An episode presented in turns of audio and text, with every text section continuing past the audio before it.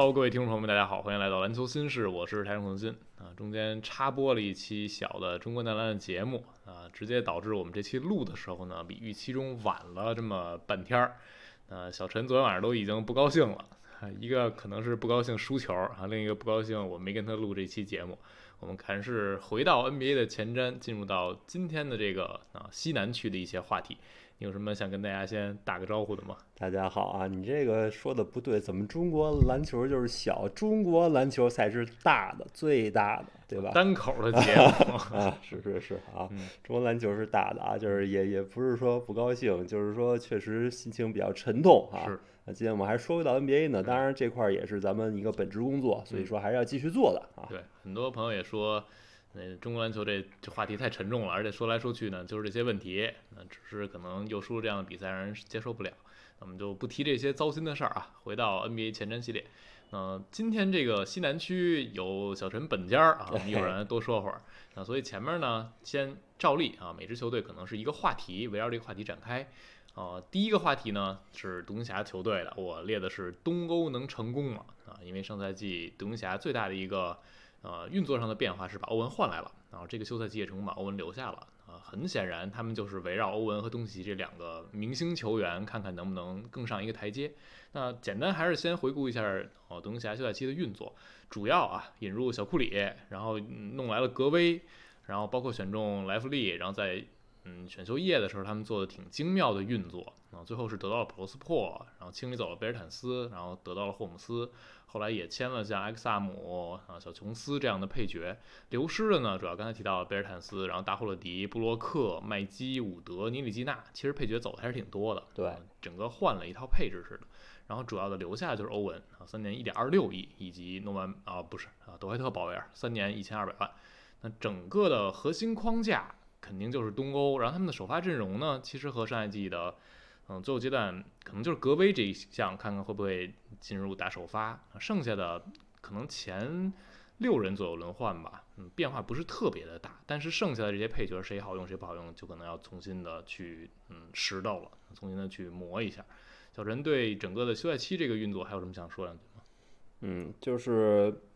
他们引入的配角呢，就是可能主要还是得看这俩新秀以及格威的发挥到底怎么样。嗯，对。之前他们的西决的阵容的两个侧翼史密斯和布洛克等于全走了，嗯，然后换来格威，啊，就是要看看这个情况了。格威呢，他的好的地方在于他比那两个人的硬度要强一些，是，这毕竟顶过字母的人啊，他能顶得动很多人。呃，那么不好的地方在于它的移动的灵活性可能不是那么的好。嗯，另外他去协防的话，因为他个子不是那么高啊，所以说他协防护框的效果在四号位里不算特别优秀。我觉得格威啊啊就很像克勒贝尔，俩人这个属性，然后整个的打的这个位置有一些重叠性，因为你和芬尼史密斯和布鲁克比，那俩人是小侧翼啊，格威是大侧翼。格威可能是三偏四摇摆，甚至你能打小球五，一定程度上啊。然后芬尼史密斯和布洛克更像是三，然后往二去摇摆。芬尼史密斯当然是能摇摆到四，布洛克就是纯是一个小侧翼了。嗯，你继续。我觉得，我觉得他可能跟芬尼史密斯会更像一点，因为这个谁啊？因为这个克勒贝尔啊，他护框打纯五的这种属性比他们还是要强。是他比格威要高一点嘛？对对，虽然他封盖数据没那么好看啊，但是他护框这块效果还是不错的。就是独行侠这块儿呢，还是那个中锋的问题。嗯啊，他们他们这边引入的呢，欧麦这个欧麦不是一个中锋，欧麦也是一个前锋，就是欧麦就 plus four 啊。嗯，意思就是大家就觉得他是一个未来能不能发展成芬尼史密斯？哎，对对对对啊。然后就是莱弗利，嗯。莱弗利这块儿就是可能被视为他们中锋这块儿的一个希望，因为之前试了伍德这种攻强守弱的呢，觉得还是不行。是，然后签莱弗利，莱弗利我觉得他唯一有一什么问题，就是他还是也是没射程。嗯，就是我感觉他练出三分的可能性不是那么的大啊。而且更关键就是新赛季啊，别指望新秀，对你很难指望新秀给你一支有季后赛竞争的这个目标的球队带来技战力。对，所以你就感觉这个队呢，他下赛季内线这块还是。最大的指望还是科勒贝尔能恢复正常。嗯，因为克勒贝尔实际上才是他们那年近期觉最好用的五号位，是，能值一个纯空间，然后提供一定护框的这么一个点。嗯啊，这这才是他们近期觉得核心的竞争力。对，呃，克勒贝尔上赛季因为受伤只打了三十多场，嗯啊，然后状态非常的差，是所以就是一下就感觉他们内线就好像没人了似的。嗯，那毕竟克勒贝尔之前也续约了一个多年的合同，每年年薪是超过一千万的，所以嗯这块儿是我觉得是对东家挺大的一个就是希望嗯，啊，就期待他要得变好才行。哎啊那我们就简单说人运作，还是回到东欧能成功吗？嗯。因为上赛季啊，东契奇、欧文，首先他们搭的场次很少，对。两人互相有伤病问题，包括最后是准备去冲这个首轮签，保住这首轮签，所以就有点摆了。那所以两个人一共就同时出场了十六场比赛，但是呢，同时出场的这战绩相当糟糕，是，五胜十一负啊，就有一个统计，这是一九七六到七七赛季以来啊，两个当赛季全明星合作共同出战这个胜率是最低的啊，百分之三十出头的胜率。那从整个的当时的情况来看，你会感觉俩人确实还是没有磨合到一块儿去。嗯，我看一些独行侠场次的感觉，就是因为欧文刚来的时候，他单独带队有过一些很高光的比赛啊。东契奇在受伤的时候，欧文带队能赢一些强队，包括赢快船。但是俩人合作的时候呢，就总是让你觉得差点意思。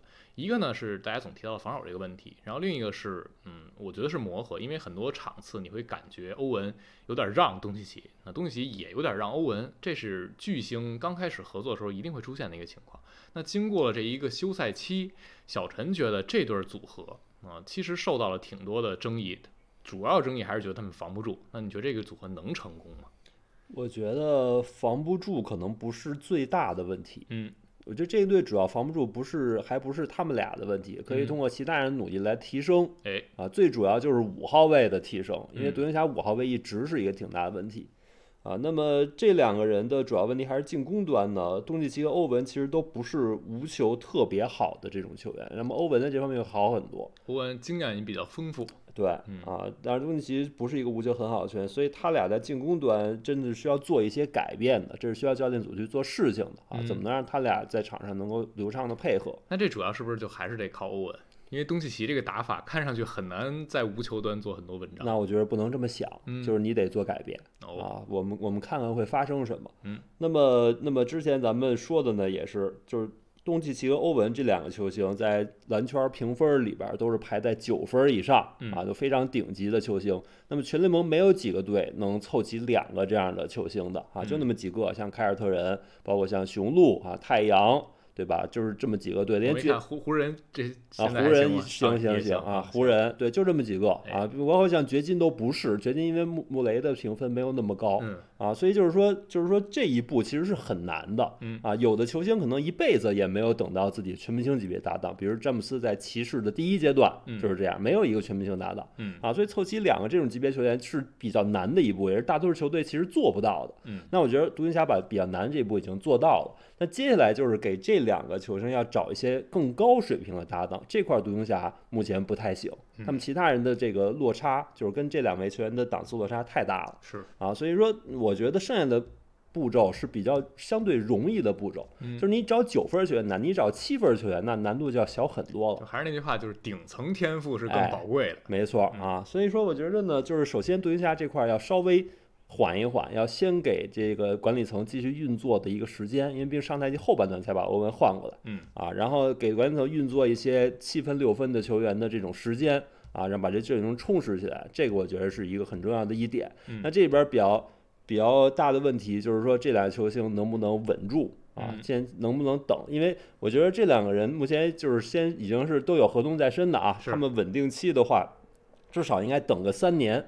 这三年之内，看管理层能不能完成一些好的运作，来把这事儿做成了嗯啊。那欧文的话，在这方面的履历不是特别的乐观，对，就是就是他得稳住，先别别着急爆炸哈、先憋憋一会儿，嗯对吧？然后然后东契奇的话呢，其实他也有一个着急夺冠的这么一个因素啊，嗯也不可能蹉跎岁月，对吧？下一份大合同能不能签下来保住？因为之前媒体也报道说，东契奇下一份年薪可能七千万啊，嗯对吧？就是可能是历史最高薪啊，什么什么的，这都不用再多说了。是就是独行侠得把这事儿做下来，得把东契奇留下来嗯啊。就是这两个人稳住了，等三年嗯这个是很重要的。是，就是你觉得还更有耐心一点儿。对啊我稍微补充一点儿我想说的啊，嗯一个是就是防守这个事情，嗯，上赛季他俩同时在场的时候，整个独行侠攻百回合一百一十九点二，防是一百一十五，嗯，百回合净胜分是四点二，这已经非常非常漂亮了。嗯，如果只看俩人同时在场啊，这个水水准百回合净胜四点二，这已经是联盟前五级别的球队了。嗯，那当然，你巨星俩人在场，就是应该打出更高的百回合净胜分才对。对，还有一个数据呢，就是欧文加盟之后，独行侠整体他在那段时间的防守是全联盟倒数第五，嗯，就是很糟糕。而且还有一个就是篮板球，在欧文来之后，他们都下滑到倒数第一了。这就是你刚才提到，一个是五号位问题，另一个是芬尼史密斯走了，这个点对他们篮板也很重要。对，五号位您和侧翼深度问题。啊对然后那段时间东契奇就是独行侠这边可能后场最好的篮板手，哎因为他总要留在篮筐附近啊。一个是保护他在上线防守嘛，他容易被过；然后另一个就是他确实能抓到篮板直接推反击。所以新赛季呢，独行侠这边，呃，你看他核心轮换，一个是你刚才提的克莱贝尔，他的付出会比较重要，然后就是格威到来能不能在这方面做得更多，还有一个挺关键的点，我觉得就是约什格林能不能真正成长起来。嗯上一季后半段大家就觉得你放走芬尼史密斯，就是期待约什格林能做更多事儿。呃，约什格林，嗯，和史密斯相比，首先他的领防能力，我觉得可以进步一下，看看能不能达到一个水准。因为芬尼史密斯其实也不是那么强，他只是弹性很好。我上一季看他在篮网球，他也不是那种我真的能就锁死对方的小后卫或者侧翼球员，他就是能真正防一到四号位。其实约什格林，我觉得条件是有的啊、我觉得他和史密斯比较大的区别，就一个是，嗯，史密斯可能。嗯，比他还更偏向那一点点，对，因为史密斯他是这个队啊协防护框最好的球员是啊，就是他在之前是这个环境协防护框最好的球员，所以说他的作用是有点无可替代的，嗯不管是布洛克别人也好。嗯，然后约什格林还有一个点就是他的三分产量是比史密斯低的。史密斯上一季三分有点铁，他也不是特别大产量，但他还是要比约什格林要产量高一，点点。因为格林射程区域更多集中在底角，而且就是一侧底角，没错我记得就是啊左底角，就是左底角，嗯他是比较受限的，是因为你只能在一个点投，那你的产量就是开发不上去。对，它就比较嗯经典的就是它蹲底角，然后攻击 close out 去冲框，这是它的特点。对就看它能不能稍微的把这个产量再往上加一下。上一季应该是场均二点八出手，百分之四十三命中率，就是一个很低产，但是效率还可以这样一个侧翼。嗯、对于整个独行侠来说，东欧的进攻我觉得是不用担心的啊、然后防守一端呢，其实欧文的防守被低估，这我们之前说过很多次了。然后东契奇他确实需要提高防守，那这就涉及到一点，欧文到来帮他在进攻端减少压力，是不是哎可以让他在防守端活力和能量好一点？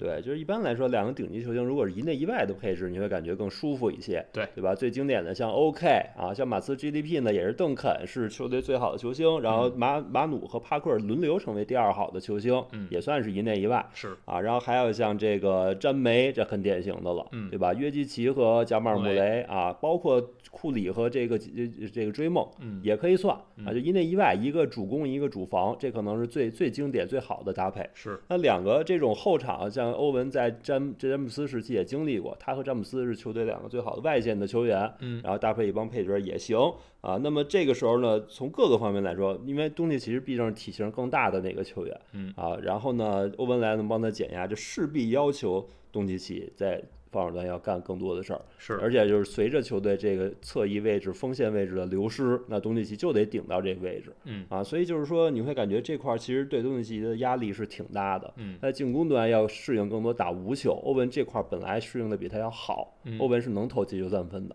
啊。那么然后就是防守端也要干更多的事儿啊，这都是需要东契奇做的一些变化。所以说就是看看东契奇能不能顶住压力，完成蜕变吧。哎，那关于独行侠我们就说这么多，呃。哎，其实我没回答这个问题啊，嗯东欧能成功吗？其实成功是什么？你觉得啊？我就设一线啊，能不能直接进季后赛前六？有机会吗？我觉得可以吧。可以，嗯，在西部去冲前六。对，行，那我个人呢，嗯，我觉得比较悬，嗯比较悬。我们来看看吧。嗯啊，进入第二个话题，也是第二支球队灰熊队。呃，我给的话题是莫兰特的禁赛不妨碍灰熊继续扮演西南王？问号，就是看灰熊啊，新赛季能不能还是继续在西南区战绩最好这么一个简单的话题？啊，首先是什么西南王是谁封的？有这 这什么硬荣誉？就是赛区第一嘛，吧 赛区第一啊，没有意义，什么嗯爱爱爱王不王 是吧？现在确实没有，就是哎往年的时候赛区第一还有涉及常规赛排名啊，现在对吧？往年往年还是有意义的啊。是先说一下他们的这个人员，对我简单说一下人员，就是灰嗯熊其实没干啥事儿啊，他们就是引入了斯马特，就干了这一件事儿，这哎件事儿动静挺大的，引入斯马特，然后签了罗斯，选了 G 杰克逊，主要的啊，然后流失的是迪龙和泰勒斯琼斯，嗯，然后留下的是蒂尔曼和续约了贝恩，贝恩也就相当于是一个顶薪了哈。然后整个呢，嗯，灰熊确实变化是有的，就是斯马特这笔交易，相当于迪龙是放弃的，然后嗯斯马特是用一个三方从呃凯尔特人那边换过来，整个的框架我觉得整体是没什么变化。而莫兰特是被禁赛二十五场新赛季啊，所以他就是 前面是没有他的，所以这个对灰熊的战力呢肯定是有影响。那小陈觉得这影响不会那么大，还是会让他们战绩有挺明显下滑？就是对于一般队来说，这都不是一个问题。嗯就是你失去的头号球星，怎么可能战绩影响不大呢？是啊，但是对于灰熊来说就比较特殊，哎，因为我们知道有一种东西叫做无墨熊是啊，也不知道这是个什么玩意儿，反正就有这么一种熊叫无墨熊。啊，这个无墨熊它就特别猛啊啊，战绩非常强，是而且不光是常规赛能赢球，季后赛它也能赢球啊，就就离谱，嗯是吧？当然，这个无墨熊有一个问题了，这无墨熊的熊头，这进攻端的这个头是大琼斯，嗯泰厄斯琼斯，是我们马刺那小琼斯他哥哥嗯啊。那那现在泰厄斯琼斯走了，换成斯马特了。斯马特他这辈子可没太干过这事儿，对，就是当头嗯啊，进攻端当头。那么能不能干好，其实咱们得看看。嗯啊，就是斯马特，当然他是一个层级比泰勒斯琼斯更好的球员，是即使单比进攻，他也未必是比泰勒斯琼斯差的球员，嗯啊，但是他能不能干好这个事儿，这毕竟对他来说是一个挑战。因为斯马特就是不像大家想象中那种进攻发起者，他更像是一个二三号的这种第二或者第三发起者，或者是这种中转者，扮演起来会舒服一点。对，让当你让斯马特扮演一个嗯，把球都交给他手里，让他当一个主控，他有可能会有大量的失误，或者他有一些决策问题就会暴露出来。对，就是就是在绿军，我们看到的是他的组织能力高于他个人强攻的能力，嗯，而琼斯他在无墨熊阶段，他个人攻是一点儿不手软的。那段啊时间我记得啊，当莫兰特不在，琼斯打首发的时候，一度嗯是场均二十加八，对就是准全明星级别的数据了。对，就是场均十六七分是没有任何问题，然后经嗯常能很轻松的二十加。是啊，需要他连续砍分的时候，他是绝对能站出来的。斯马特在绿军是没太干过这个事儿的。斯马特在绿军个人主攻的效率其实是比较低下的嗯啊，就所以这块儿对他是一个考验。呃，然后就是实际上他们深度变差了，这也会是一个问题没错，啊，因为就是说你甭管迪龙主攻球权就是这个消化的效率怎么样，那莫兰特不在的时候，他也会站出来扛一些球权的。主要就是看你跟谁比。哎，迪龙要是走了，你就想想灰熊后边站出来这三号位还有谁？嗯，就给你捋一下，就是其实就是肯纳德、康查尔、罗迪这仨人儿哎，啊。你这仨人呢，肯纳迪是最能射的，肯纳德最能射，然后康查尔呢是相对嗯有一点能射，加上防守也还行，然后罗迪呢就是。可能身板更壮实，你期待他在防守弹性上能更好，但是他在进攻一端就是有一杆子没一杆子了，所以这仨人都不是那么的靠谱。迪龙呢是很能防，然后他在一定的情况之下，就比如说他不干那些特别脑残的事儿。那当然，这世界杯 迪龙咱都是另说啊。他不干特别脑残的事儿，把自己的产量适当降一降，他对球队正面的帮助是非常非常大的。但是这三个嗯侧翼球员，你很难说哪个人真正在没有莫兰特期间能带来多大帮助啊、所以没有迪龙，大家就会觉得呃，终于甩掉一包袱。但是在初期的时候，剩下的这个人能不能顶上来顶狄龙，你还是觉得狄龙会比那些人还是强。对，就深度上是一个问号。那嗯这时候就不得不提他们引入的第二个球员叫德里克罗斯啊，啊，能到底能打几场是吧？就上赛季 就已经是吉祥物了。是因为这个嗯西伯杜不用了哈，嗯西伯杜都不用了，这太绝情了哈。嗯，那罗斯的话，他在之前能打的时候，还一度展现出一定的战力。嗯其实，其实我觉得惠灵顿的期待就是在莫兰特不打这二十五场，能够稍微做出一些贡献。这二十五场，你觉得百分之五十胜率问题大吗？我觉得还、还勉勉强强还行。勉勉强强。对，我不觉得他们一定能冲到五十以上，因为这球队是需要磨合的啊，嗯特别是在这种非常被动的情况下去磨合。嗯，因为上赛季其实吴莫雄这个事儿最强的是再早一个赛季，嗯嗯，就是二一到二二赛季那一年呢，他们是二十胜五负没有莫兰特，然后上赛季呢是十一胜十负，其实就是一个百分之五十左右了。对，因为因为是这样的，就是你吴莫雄打的这些东西啊，因为你你绝对天赋实力不够强，你是要打一些固定的战术套路的。嗯，那你这些套路实际上是会被逐渐被人摸透的。对，其实吴莫雄最强的，大家就觉得，因为莫兰特在场上他是一个防守的漏洞，嗯吴莫雄最强的就是防守没有缺憾，然后特别凶，因为灰熊本身它是一支强调去抢断反击、二次进攻这种野蛮类型的球队，对那没有莫兰特反而能让他们把这种风格发挥到极致，但是从上赛季开始呢，这个风格已经有往退步方向发展的趋势了。你会看到灰熊想要更多去投一些三分，他们也引入肯纳德。然后另一个很重要的原因就是灰熊这两年他们的深度一直在下降，从走大锤和梅尔顿，嗯然后到这个赛季又走了迪隆琼斯啊，当然是相当于是二换一嘛，变成伊斯马特深度下降，你就觉得莫兰特的损他不在的这个损失会越来越大啊。对所以我是感觉下赛季初期这二十五场对灰熊来说没有那么的好熬，但是等到莫兰特回来的灰熊，我觉得会是比之前要强一些。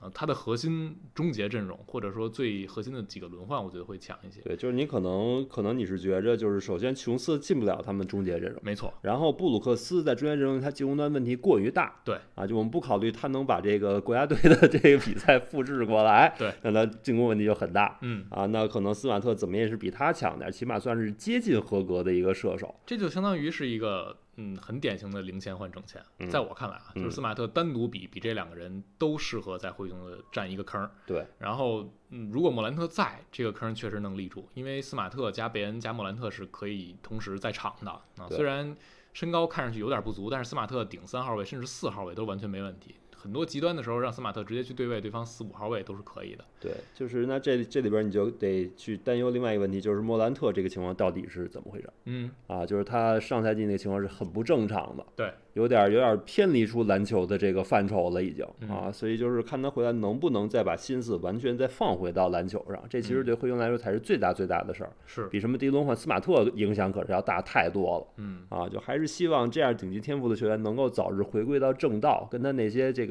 有一些这个负负面影响的朋友早日做一些切割啊什么的啊，就是就是赶紧回来，这才是灰熊最重要的事儿是，啊。另外，你刚才其实还提到另外一个问题，就是灰熊的深度的问题嗯啊，这个就不得不牵扯到他们这两年建队思路。嗯，灰熊这两年建队思路是把首轮签全留着，然后选一些人，而且他们因为成绩好，所以首轮签总是比较靠后的。对真正很靠前的 扎威又不太行。对，当然他们这样做有成功的部分，就是把贝恩给弄来了。哎贝恩是用他们这个这个后置位的钱啊，嗯首轮末的钱包括像克。拉克也还很好，对啊但是就是在养大伤的。对，但是大部分时候这个这个阶段的承载率不是那么高，你会觉得也是可以理解的嗯啊。当然，这些球员他们可能也确实给不了那么多机会，比如之前的扎伊尔·维雷姆斯，嗯包括现在的拉拉维亚、罗迪这些球员嗯，啊，他们到底能不能进轮换，成为合格轮换，这都要打上很大的问号。是，所以你就会觉着，那那你为什么不干脆拿首轮签换一些技战力，嗯对吧？你会感觉在在现在这个市场上，因为次轮签已经不是那么值钱了，对但是你用一两个首轮，哪怕你比如说我来个乐透保护，嗯对吧？用这两个末段的首轮去换一些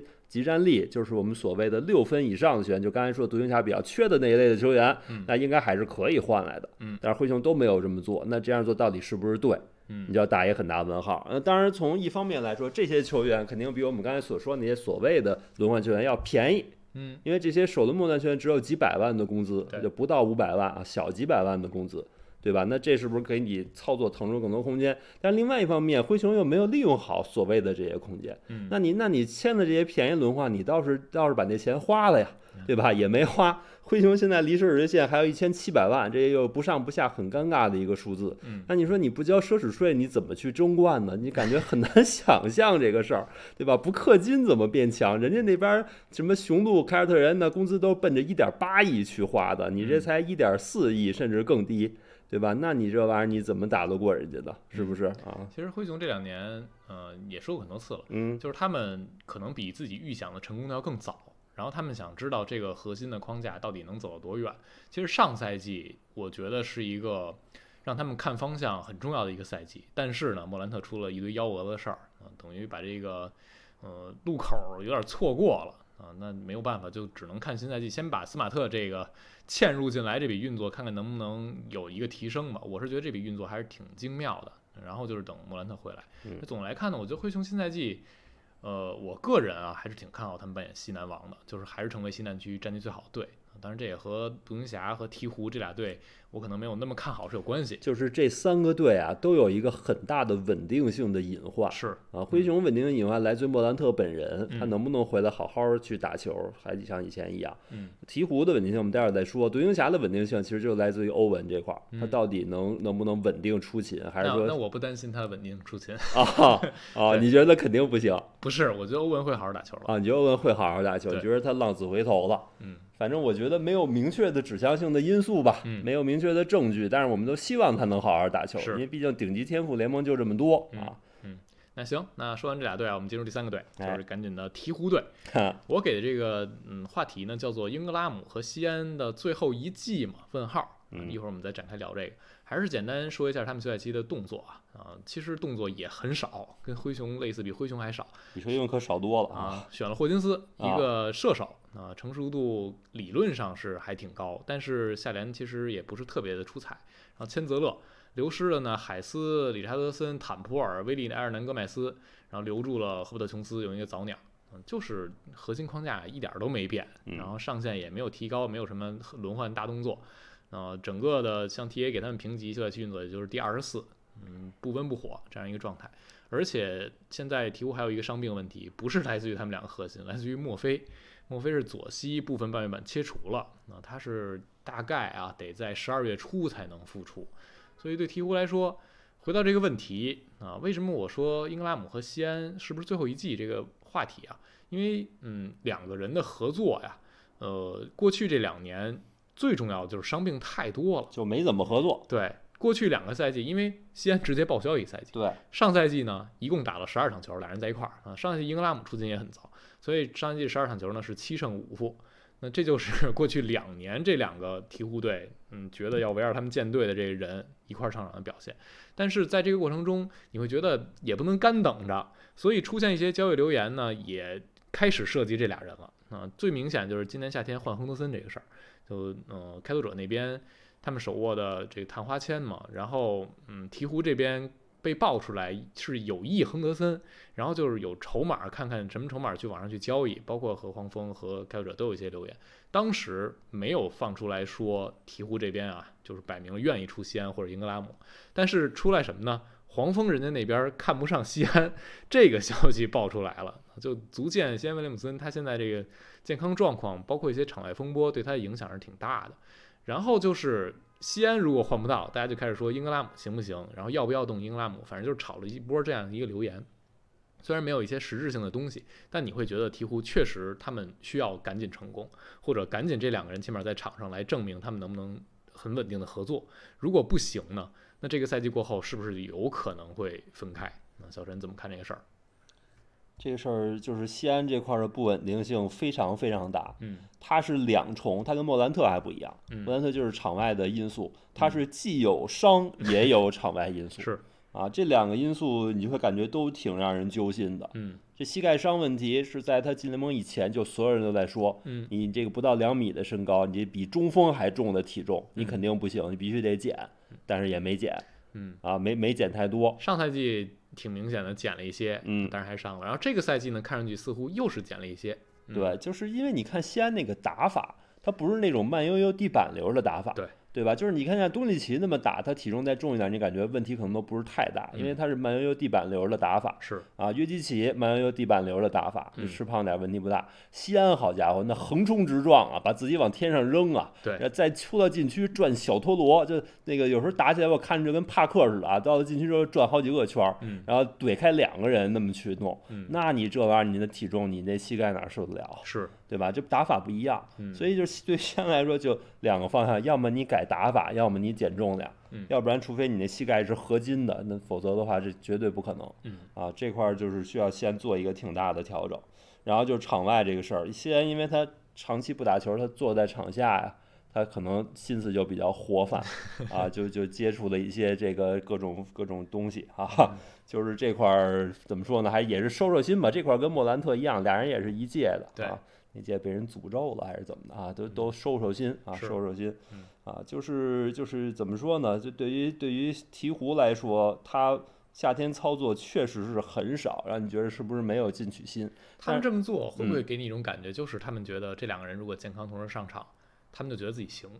我觉得更多的是啊，你这俩都现在不知道能不能上场呢，你不嗯敢做太多操作，也是，对吧？回头你透支选秀权，我换来一堆人，然后核心上不了，你那人白换了，对对吧？所以说这个太不确定了，所以说我觉得鹈鹕得先看看嗯，啊，因为上赛季西安健康的时候，他们战绩一度是非常不错的。一度还去了联盟第一呢。对啊嗯，这十八胜八负那一阵儿啊，嗯然后西安就受伤了，所以说就是鹈鹕，鹈鹕就是看到了非常非常高的上限，包括他们前一年季后赛打太阳，其实表现也还是可以的，就是因为这俩人分别带队，都带出了一些亮点，没错。所以就让你觉啊得这俩人合体应该还挺厉害的。对，所以鹈鹕一方面呢，他真不想着急把这俩人拆了，一个状元一个榜眼呢，你嗯你你摆烂多少年不一定能抽到这么高顺位啊，是，对吧？他必须得再再等等再看看，我觉得还是对的嗯啊，确实你得再看看。嗯，那这两个人呢？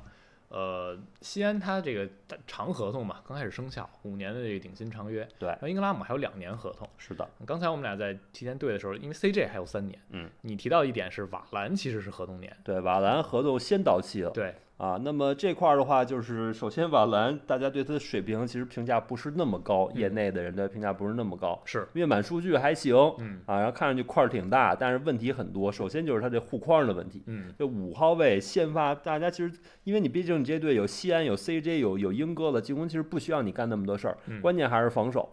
那对吧？你就会感觉这队如果换成克拉斯顿当当中锋，是不是会更好啊？就嗯专心防守的一个中锋，进攻端你负责吃饼就行了，进攻嗯的活儿有的是人干啊，不需要你老在低位那儿搁那儿要位。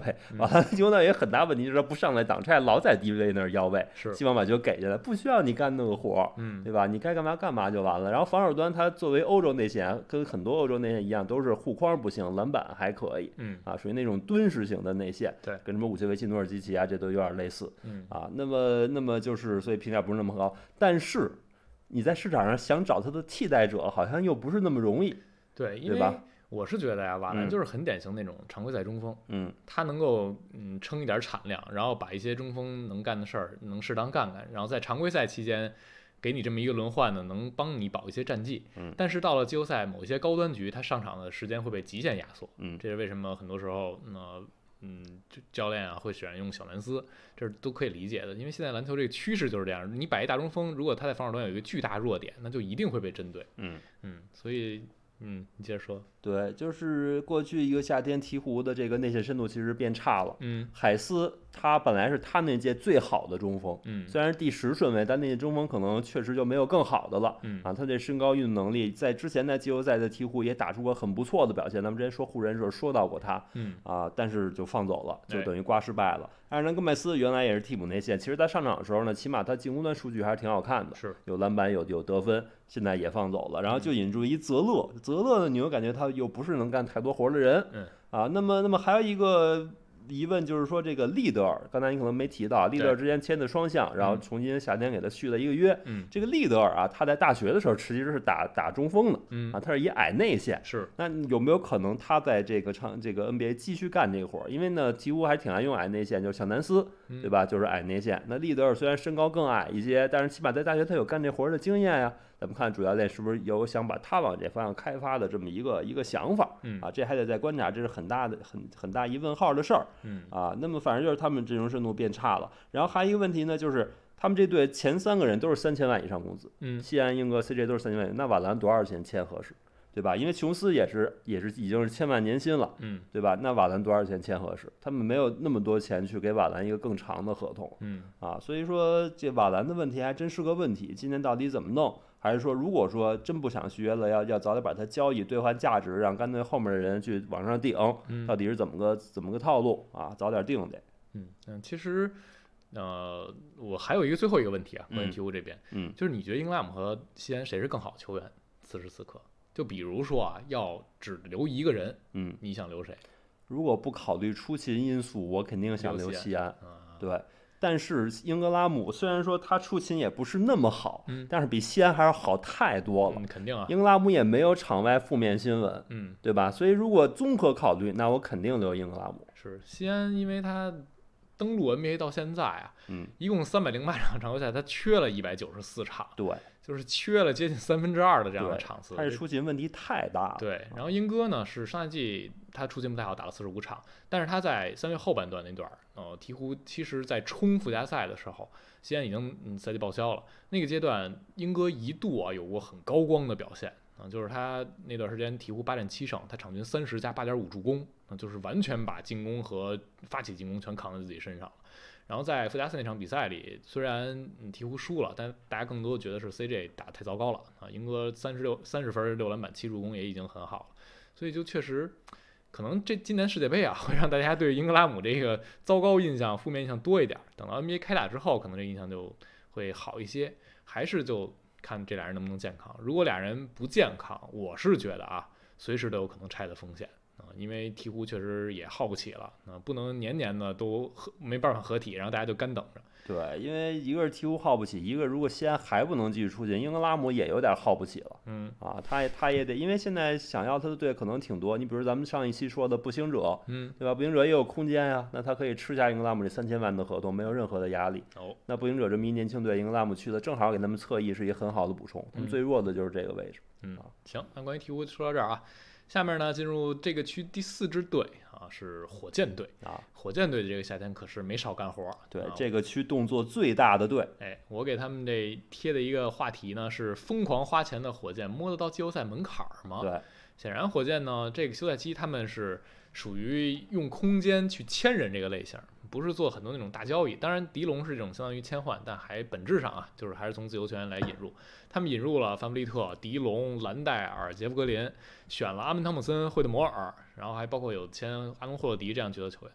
流失的呢，之前几年的这些首轮秀基本上清理了一波啊，像克里斯托弗、泰勒华盛顿、加鲁巴啊都走了，啊大家很脑溢血的戴森尼克斯也已经走了，包括像小马丁也送到快船去了，所以整个火箭，嗯，就真的是很明显换了一波人，然后变得集战力。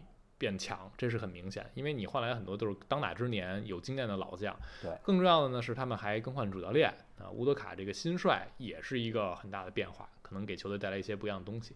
所以整个 TA 给他们的一个休赛期的一评级是排到第十一，对他们评价还是挺正面的啊。但是这么疯狂花钱的火箭就能在这个赛季成功吗？也就是摸到季后赛门槛儿吗？小嗯陈觉得怎么样？我们先说说他花钱到底有多疯狂。嗯他火箭未来两个夏天的新动空间基本已经锁死了是，啊！就如果他不考虑其他的问题，那么包括什么首轮球什么的，他最多都还有一千多万的空间。嗯有一千多万空间是什么概念呢？就是如果你用全额中产，也是一千多万。嗯如果你的空间小于全额中产，那这个空间就没有意义嗯啊。当然，这个当然这会儿你会失去这个全额中产，变成一个空间中产啊。嗯，所以说你还不如要那个全额中产，是走猫上，对，那个走猫上那条路啊，所以说在未来两年空间已经锁死，只能用中产来引援嗯啊。这一波其实下本儿还是下的挺大，它不光是花今年一年钱的问题嗯啊，这是第一。那么第二，他这个签完人之后，实际的战力水平到底是什么样啊？其实我们看他签的人签的挺热闹，那现在实际什么样呢？他最好球员是范布利特，对，范布利特差不多在这个我们评级里边是一个七分儿的一个球员，嗯啊，跟咱们之前说的有有九分以上球员这种还是差别还是比较大的嗯啊。范布利特是一个更偏防守的这么一个后卫，手强，攻也不弱啊，嗯所以说他之前是能入选全明星有我看了一眼这七分，就大概和英格拉姆是一个意思。啊，对，差不多哎，对，就是就是。就是就是，如果我们横向去对比的话，他比马刺、活塞和开拓者这些队可能是强嗯啊，包包括黄蜂可能都强，嗯但是但是跟魔术啊、这森林狼啊这些队比，可能就没有那么大的优势了。哎啊，然后然后跟前六的队去比的话，跟前面那些什么掘金太阳去比，那差距还是比较明显的。嗯所以说，就是他疯狂补了一波，把空间用尽，而且把三年空间都用尽之后，实际上他战力水平在西部实际上是中游偏下的这么一个位置嗯啊，这个现实大家还是要先认清。嗯啊，那么我们说这样这样操作是不是不明智呢？你把空间花光了，啊，但是你离冠军还非常远，这样是不是不明智呢？我觉得不是哎，啊，这说一下我的观点嗯啊，我是支持火箭这样去干的嗯，因为有一个很明显的事儿，就是对于这个弱的球队啊，实际上你是没有人权、没有队权的。嗯啊，就是你的空间是不值钱的。你看马刺今年夏天干的什么？马刺本来也有三千万的空间，就是嗯理论上最大空间有三千万，理论上也能签一个人，是，但是根本就没签来人。就是就是跟火箭抢抢不过，因为火箭能给范特开出四千多万的合同，而嗯马刺根本开不出那么大合同。嗯那这一个人抢不过，其他人你就都别抢了。嗯，因为你不抢一箭头，抢一配角没用。对，嗯而且就是说，人家箭头儿，这人家配角人也愿意去抢队啊，人去湖人不好吗？对吧？人去这个这个凯尔特人雄鹿不好吗？人为什么要来你这儿呢？嗯对吧？所以就是说，这个空间是没用的。那实际上火箭赶紧把它花掉，我觉得相当于是没没付出太多的成本嗯啊。虽然你可能会觉得范弗利特四千多万是不是太贵了，实际上就是还好嗯啊，实际上就是还好，真的没付出太多成本。然后还有一个更重要的问题是什么呢？就是你一个队啊，要从摆烂队到冠军队，中间是需要步骤的。嗯不是可以一蹴而就，你必须经历要打附加赛、打季后赛的阶段，一步一步成长起来。你光靠选秀想一步登天，基本上不可能啊！除非像雷霆那样，你连选了三个 MVP，那可以。但是这个事儿太难复制了，谁干过连选三个 MVP 这种事儿啊？啊，对吧？就是就是，哪怕你每年选的是状元，我们把情况说到最极端啊，哪怕你每年选都是状元，你能组成什么队？我们可以回顾一下过去十年的状元都是谁，嗯对吧？这个去年的状元是班凯罗，嗯啊，再往前一年，C.C. 康宁汉姆，对吧？二零年是爱德华兹，啊，一九年是是是谁来着？属状元的西安，一八年是西安，一九年是西安，一八年埃顿嘛。哦，对，一八年是埃顿，嗯对，一九年是西安，一八年是埃顿，再往前是富尔茨嗯，对吧？富尔茨，富尔茨在之前一六一六年是谁来着？喂，是是本西蒙斯吗？本本西蒙斯啊，对，一六年本西蒙斯。然后这个一四年是维金斯，一三年是本内特，一五年是安东尼唐斯，啊，对吧？行，这这就是过去十年的状元。嗯那这十个状元，你告诉我，你选哪仨你就能保证夺冠，嗯，对吧？说明最近你说是不是太给力。对，就是就是说你运气最最好了，每年都能抽到状元签，这跟中彩票概率都差不多了。嗯你连摆三年，每年都能抽状元签，然后你就从这十个哥们儿里选仨，嗯你能夺冠吗？你也夺不了。所以咱们说，光靠选秀想夺冠，那是难于登天啊。是，啊，所以你必须要签一些范弗利特这种级别的球员，他可能不是最顶级的，但是就是你能签到的最好的球员。嗯然后他也被证明过自己可以是总冠军队的重要拼图，嗯对吧？这这他肯定证明过。所以就是说，这是必要的步骤。虽然说你看上去好像很疯狂，空间花光也不接近夺冠，但是就得这么走。嗯啊，所以我觉得没问题。他们问题最大的可能是给给迪龙一个过长的合同啊嗯，大体的方向我认为是没错。对，但迪龙那份儿呢，还是一个递减合同。嗯结合他这个年龄，其实也就还可以了，因为相当于扮演一个配角嘛。范布利特这也是二加一两年合同，就还是牵扯很多。就比如说你像杰伦格林，他未来大潜在啊大合同生效的时候，其实范布利特是可能到期了的。那这个对整个火箭运作，它还是保留了一定灵活性的。对其实我看到其实挺多火箭球迷或者博主。呃，会觉得钱花的有点狠，但是是希望球队去这么做的说句实在话，这是围城的问题。啊、你花的狠的，觉得花的太狠，那我们这钱都没花出去的，是完了赵本山说了，最痛苦的是什么？那人这个人人死了，钱没花了，对对吧？这不是更痛苦吗？你一夏天最后就光填穷鬼线了，换来的球员全都没用。你看我们弄了布洛克一千多万，就踩了这钱白花了，然后人还给火箭用了。等于布洛克挣着我们的钱帮火箭打球，那你说你跟这个花花钱买一个自己用的球员比，哪个更难受，对吧？嗯，这就是围城火箭人家也说，我也有想花钱花不出去，大洛不就没来吗？嗯啊是给的更高，人还是刘雄路。那对火箭来说，呃，新赛季他们战力会提升是摆明了的，因为你不可能比过去两年更烂，过去两年战绩已经非常非常糟糕了。但是对于火箭能不能摸到季后赛门槛儿这个事情呢，我啊给一个简单的回答，我觉得不能。嗯我觉得他们争附加赛的门票都非常非常困难。呃，因为你看啊，上赛季附加赛的门槛是四十胜，就是东西部都是四十胜你才能第十。那上赛季火箭就是二十胜出头，他能不能提高这接近二十胜的这个胜场数？今年的 ESPN 预测火箭是二十九胜，然后博彩公司开的一个盘口是三十一点五，相当于三十二。我是觉得，嗯，火箭能比这更好，但是你比如说三十五胜、三十六胜和四十胜差距还是很大的。而且今年西部四十胜还能不能摸到附加赛门槛儿，也不好说。嗯因为我们看一眼去年西部啊附加赛是什么队？湖人、森林狼、鹈鹕、雷霆，这四支队附加赛队，然后后面还一独行侠没进附加赛。你再往前看那些球队呢，嗯你没觉得他们变弱对，前面那些球队就不是火箭能碰瓷儿的啊？了就是什么掘金、什么太阳啊、快船这种灰熊、国王这种队，人家要么就是维持原状，要么就稳中有升。你会觉得他们就算有小幅度战绩下滑，也不至于跌得那么狠。因此，西部啊非常非常卷啊，所以火箭竞争力变强这个事儿是一定的。但是他们能不能真的摸到季后赛，甚至去摸附加赛门槛儿，我个人啊不太看好。小陈还乐观吗？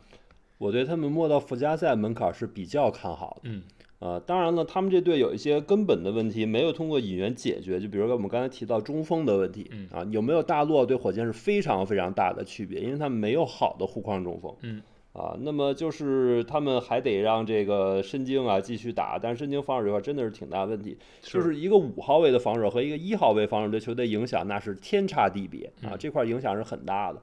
那乌多卡要想的办法就是一个是怎么让前锋的这些球员，包括贾巴里。小小小班里帕克，包括像伊森这些球员，嗯。能够给申京更多的护框的帮助啊，然后方迪特把这上限锁住了，别让人那么轻易的突到禁区嗯啊，给他给申京减减压。另外一方面，能不能想办法让申京变成更好的防守球员？嗯因为内线防守球员进步这个事儿也是存在的，就是有很多中锋他年轻时候护框可能不是那么好，你比如布鲁克洛佩斯，嗯他当年在你们篮网的时候，那会儿还没有你呢啊，就是就是就是在篮网的你们篮网组上的时候啊，嗯那会儿他绝不是一个防守见长的球员，他是一个进攻核心，嗯场均二十分，防守根本不行啊，也是后来随着年龄的增长，真正变成防守大闸，所以这块是有有可能进步的。嗯但在乌多卡条件下，这是跟了邓肯多少年的一个一个教练，是吧？能不能把这个好的经验给给传递过去，让身经有所提升嗯啊？能不能让别人更多帮忙？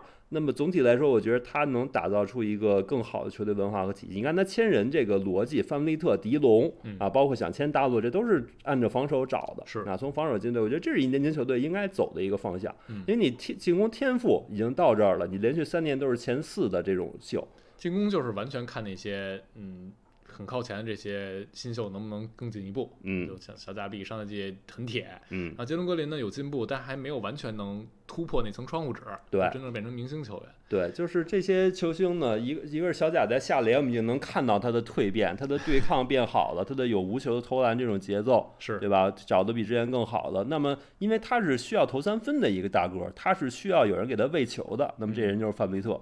那杰森格林呢？他需要更专注的干得分的活儿，而不是说承担很多组织。对很显然组织不是他擅长的。嗯那么边上来了一个更好的控球后卫范威特，这块也有也有希望帮他减压，因为嗯。波特呢，实际上他也更喜欢自己攻。他在一号位里属于偏攻的嗯。啊，那所以说就是我觉得对于他们来说，芬利特到来在进攻端是有帮助的哎，啊，所以说就是我是觉得呢，火箭这个青春风暴啊，几个高位的秀，加上这些有经验的球员，他们是能够帮火箭去冲击前十的啊，但是在附加赛，如果说一旦进了附加赛之后，他们这竞争力会怎么样？你会感觉他们在天赋上是被压制的。嗯啊，就是这些这些年轻球员，他们还没成长到能独当一面的那个阶段，嗯你很难感觉他们在一年之内能实现那么大的跨越嗯啊。然后他们这些老将实际上级别是不够的嗯，啊，所以所以我觉得他们到那个阶段会遇到下一个门槛儿。行，那我们就看看火箭到头啊，能不能先冲进附加赛再说。嗯，那终于啊，这个赛区进入到主题了哎，啊，把这主题留到最后。哎呀，前面说的太长了啊，说太长了。嗯，最后是山东尼奥马刺队，大家知道啊，小陈的主队，让他多聊聊啊。马刺呢，这个休赛期运作，呃，其实很简单，选中了文班亚马这一件事儿啊，就已经被几乎所有媒体都视为是这个休赛期大赢家。对，嗯，因为嗯，历史级别的天赋到来呢，对一支球队是可遇不可求的。抽到状元签儿那一刻，对于马刺来说，这个夏天就已经成功了。那除了文班呢，还选了西索科啊，包括有奥斯曼来。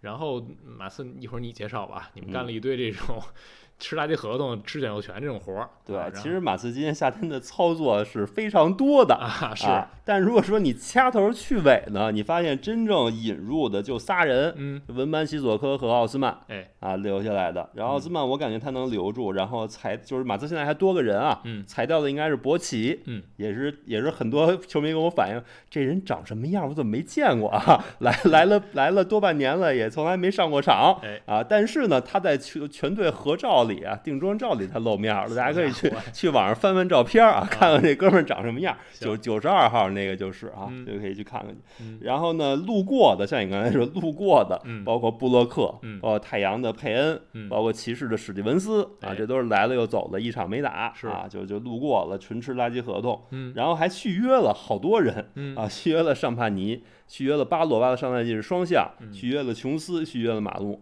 所以马刺这一夏天事儿是没少干，但是阵容变化呢，其实像你刚才说的，主要是选秀。就是选了选一分班，是对他们下赛季这个整个场上战力影响最大的是，嗯、所以我给这个赛区马刺队提的这个问题啊，嗯是文班已经是马刺最好的球员了嘛？对，这个问题我是因为看到了圈儿哥那个评分儿，哎，那个评分儿呢，大家最后是把文班评成了马刺最好的球员。是的，嗯啊，这其实挺罕见的啊，哎，因为错，新秀球员，大家首先对他们评价会偏低一些啊，因为你很难相信一个新秀第一年就带来多大正面影响。那你像马刺这边，虽然整体之前天赋是不足，但你毕竟像呃凯尔约翰逊，然后瓦塞尔也打出来，也拿到了大合同，这马刺觉得他们是有一定的培养和未来当做核心轮换这个价值的。那现在你觉得文班此时此刻就觉得他比瓦塞尔、比凯尔登更好，这个评价你觉得准确吗？呃，关于文班的集战力到底有多高，肯定是很两极分化的。嗯我们最后看到的是一个平均分儿，嗯当然我没看到所有分数，但我相信各位老师在打分儿的时候肯定是很两极分化的。嗯我个人也是把文班打成了一个马刺最好的球员，哎我给他评分是全队最高啊啊，所以我同意就是最终平均到的这个结果，这也是一个比较主流的观点，认为文班最好。为什么会这么认为呢？就是因为文班在攻防两端你都能很明确的看到他能做什么。嗯对吧？他不光在下联有过单场二十七分儿，他在去年跟这个亨德森打这种这个季前对抗赛的时候，也有过非常好非常好的表现。嗯就感觉他适应这个赛场的射程啊。然后另外吃饼这个事儿，又是他天然肯定能干的，嗯所以他下线进攻端保下线，这些三分球和吃饼就足够保他下线了。嗯哪怕他自主进攻真的就是不太行，也没关系。他干这些事儿就能保保保产保效。你觉得他这个三分球嗯，新秀年靠谱吗？我觉得挺靠谱的呀。就比如说会比，嗯，拿谁举例啊？像加布里史密斯第一年，啊，就是你觉得他三分命中率能稳定过百分之三十二吗？可以啊。可以过三十二。啊，可以，没问题啊。行，就是就是文班，他是一个能稳定投持球三分的一个人嗯啊，他也可以稳定掩护外拆。嗯呃，定点我觉得反而可能不一定是他的长项。你看他在法甲很多时候他是动起来去投篮，是他跑一些射手的战术嗯啊，所以定点这块儿可能反而是他需要加强的一个一块儿嗯啊。但是他持球和和移动中接球投都是很好的，所以我我对他这块儿没有任何的担心。嗯他在下联那三分就是就是在第二场二十七分那场，张手就来啊，就就最后几分钟 啊，张手就来，直接直接扬起手来就扔，所以我觉得就是他关键球都可以去投了啊，嗯没有没有什么太大的问题嗯啊。然然后这是进攻，防守这块儿那就更不用说了，是因为马刺是一个就是上赛季就是之前一直博尔特尔是全队防守的核心嘛，嗯然后上赛季送走了，那那马文班这块儿的护框，他的移动。能力，他的扫荡全场能力，这是这是球队颠覆性的这种这种提升。对，我觉得防守端文班是马刺现在最好的球员，这个肯定大家更容易接受一点。对这块儿没有任何的疑问，应该是嗯是啊。所以说，我觉得综合攻防两端，他就很大概率就是马刺现在最好的球员。嗯啊当然，这个总体评分呢，就 KJ 和和瓦塞尔，大家认为是同级，然后给的并不高，嗯这个跟上赛季摆烂肯定有有一定的相关性嗯啊。上赛季瓦塞尔做了一关节镜手术，导致只打了三十多场啊，不到一半的这种出勤。是然后 KJ 呢，上赛季三分出现了一个波动，因为他之前一个赛季百分之三十九的三分命中率，嗯上赛季降的很多啊，这块儿可能让大家会觉得有点担心，所以他俩评分不是那么高嗯啊，所以说就是综合导致了这么一个因素吧。嗯我是觉得 KJ 和瓦塞尔有可能是有点被有一点点被低估了哎啊，那呃，正好说到瓦塞这事儿，瓦塞尔续约了，嗯，这合同呢，嗯我看也还是有人就是有点小争议啊。嗯你觉得这合同给的合适吗？这个首先呢，今年是第一年新秀可以续这种非顶薪的五年合同，对，以前非顶薪只能续四年，比如考基、小白还有茉莉都是这样的情况。是的，那么我们按照这个工资帽占比来算啊，就是如果我们都是按这个递增合同算呢，它的工资帽占比第一年的话，呃，像小白、莫里和 KJ 呢，他们都是占工资帽百分之十三点几。嗯，那瓦塞尔这合同，如果你按同样比例去去分配这合同啊，它是占比百分之十七点几。嗯，就实际上它的占比是比那些人高了一档。当然，最终瓦塞尔和 KJ 是一个递减合同，嗯，这个跟这个小白和莫里那种递增合同还是不一样的。是，啊，但是就是说递减合同是这样的，就是就是对于球员来说也是好事儿，因为他同样大的合同额，他能更早拿到更多的钱嗯，啊。那么对于球队来说，未来省薪资空间，对因为显然对于马刺来说，就是离得越近的年份，薪资空间越不重要，对，越往后薪资空间可能越重要啊。所以这么签了一个马塞尔合同，我们可以看他最便宜这一年是二七到二八赛季，嗯，为什么这一年最便宜呢？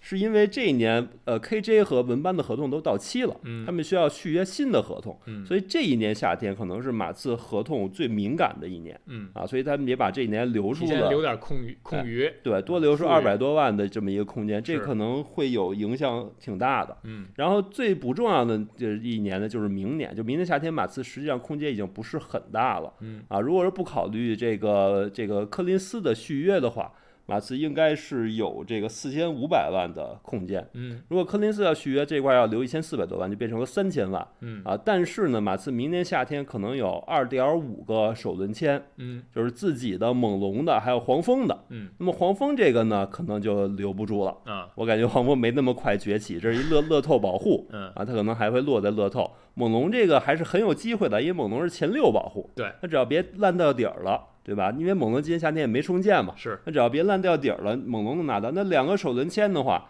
那马刺自己首轮签没准儿又又不低，那再买再买一年，对对，那这就可能这俩首轮签就得吃掉一千五百万，嗯，那就又变成咱们说的跟火箭一样，你剩的空间跟全额中产一样大，那相当于没空间，嗯啊，所以说就是明年空间不重要，嗯所以明年马塞尔的合同也是最高的，嗯啊，这么一个情况。呃，我觉得总体来说，瓦塞尔还是很有机会打出这个价值。就之前圈儿哥还出了一个，就是不同级别球员的对应那个工资的中位数，嗯，啊，瓦塞尔合同呢是这个年薪是不到三千万，两千就是如果如果不算奖金是两千七百万，嗯，如果算上奖金就是两千九百万，嗯，啊，那么这个级别大概就是一个七分球员的这么一个级别。嗯，那瓦塞尔现在我们打的分儿是五分的球员，嗯，但是呢，他在受伤之前的表现实际上是更好，他在关节镜手术之后回来调整了四五场，嗯才找回手感。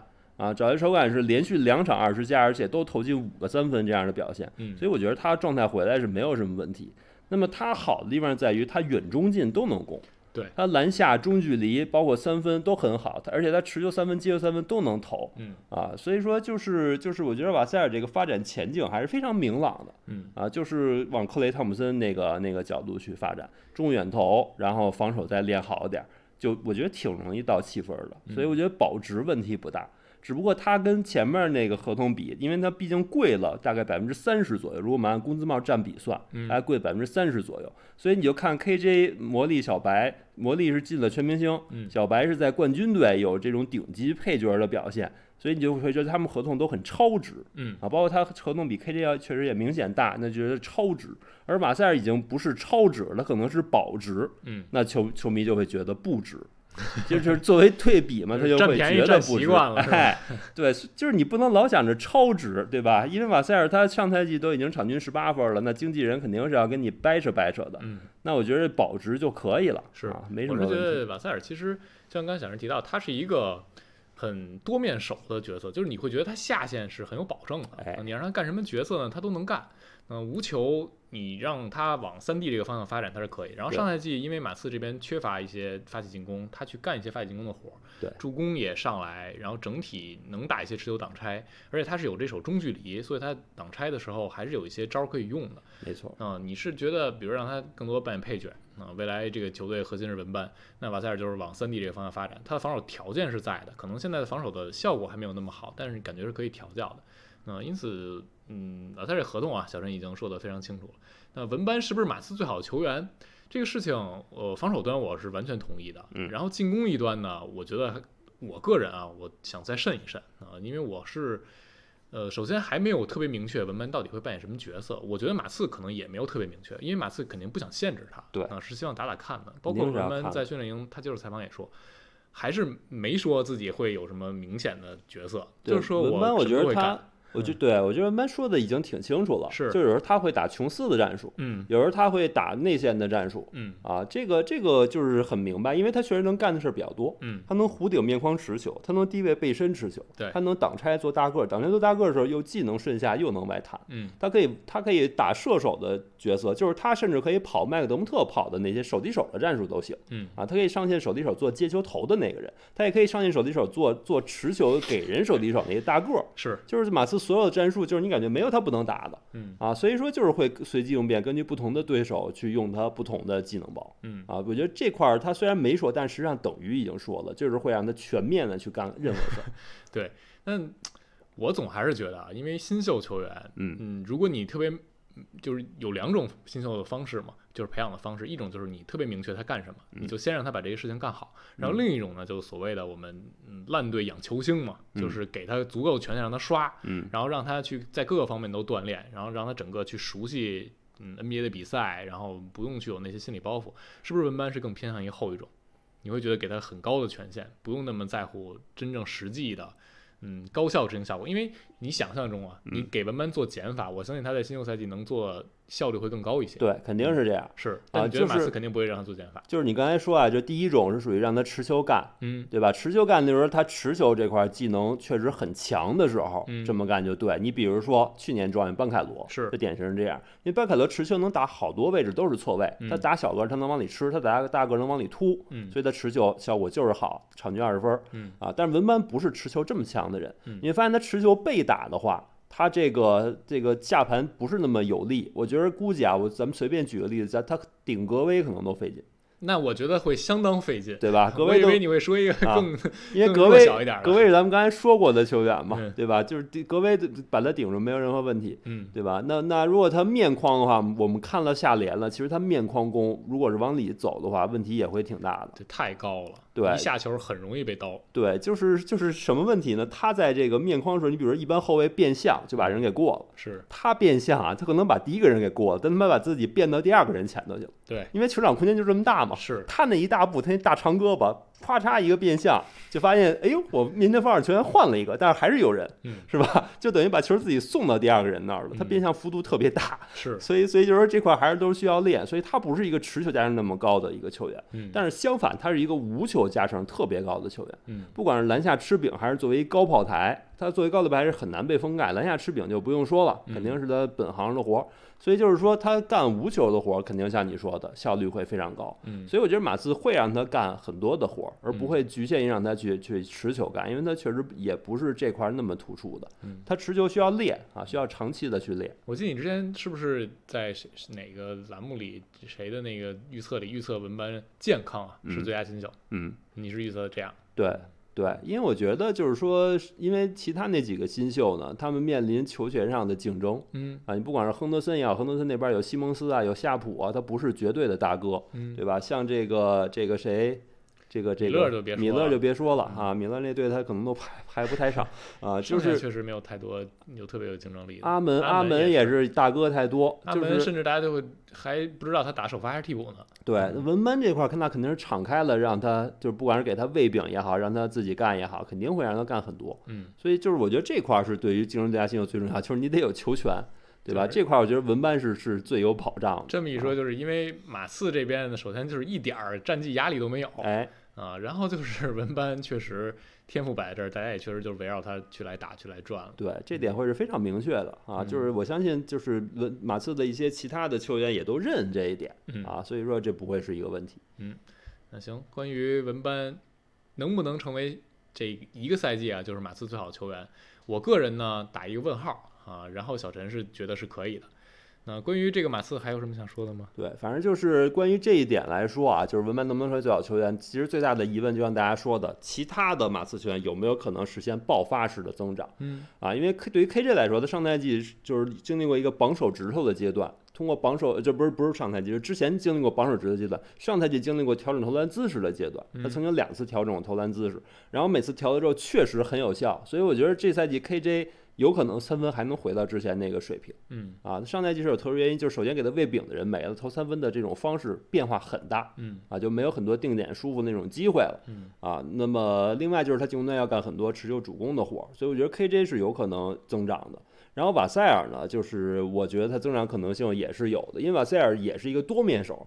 咱们刚才说进攻端自己持球远中近都能投，然后他还能传控嗯啊，所以他们俩增长可能性都是存在的。主要压力可能还是来自于这儿吧。嗯啊，如果说大家都各自平稳发展，那文班可能是最好的概率还是会大一些。嗯。那我今天正好看到 E ESPN 的洛维写一篇文章，他列了几个潜在的现在就有可能爆发的这样的类型，嗯瓦塞尔在其中。嗯他觉得瓦塞尔会成长为一个很好的，嗯，这种第二攻击手，在一支实力不错的球队里。因为文班肯定是未来马刺这边核攻防核心嘛，他觉得，嗯，瓦塞尔扮演一个二当家对他来说是觉得挺合适的，所以我们就看看吧，然后看新赛季文班 作为一个新秀能不能成为马刺最好球。我如我觉得啊，他要是成为马刺最好球员，那他就一定是最佳新秀了。嗯基本上就是这样了啊，因为你上一季你随便看马塞尔和凯尔登这数据，要是新秀打出来就是最佳新秀了嘛。嗯，嗨，是啊，啊行，那关于西南区我们就聊到这儿啊。这五支球队大家有什么想说的、想问的，也可以继续在评论区留言。接下来下一次的前瞻呢，嗯本来计划是东南，有可能啊会合体一下，什么东南西北这种啊，把这个一些话题给综合综合啊，因为每个队说确实有点儿没有必要。行，那我们今天就聊这儿，也感谢小陈，感谢大家收听，我们下期再见了，拜拜。拜拜。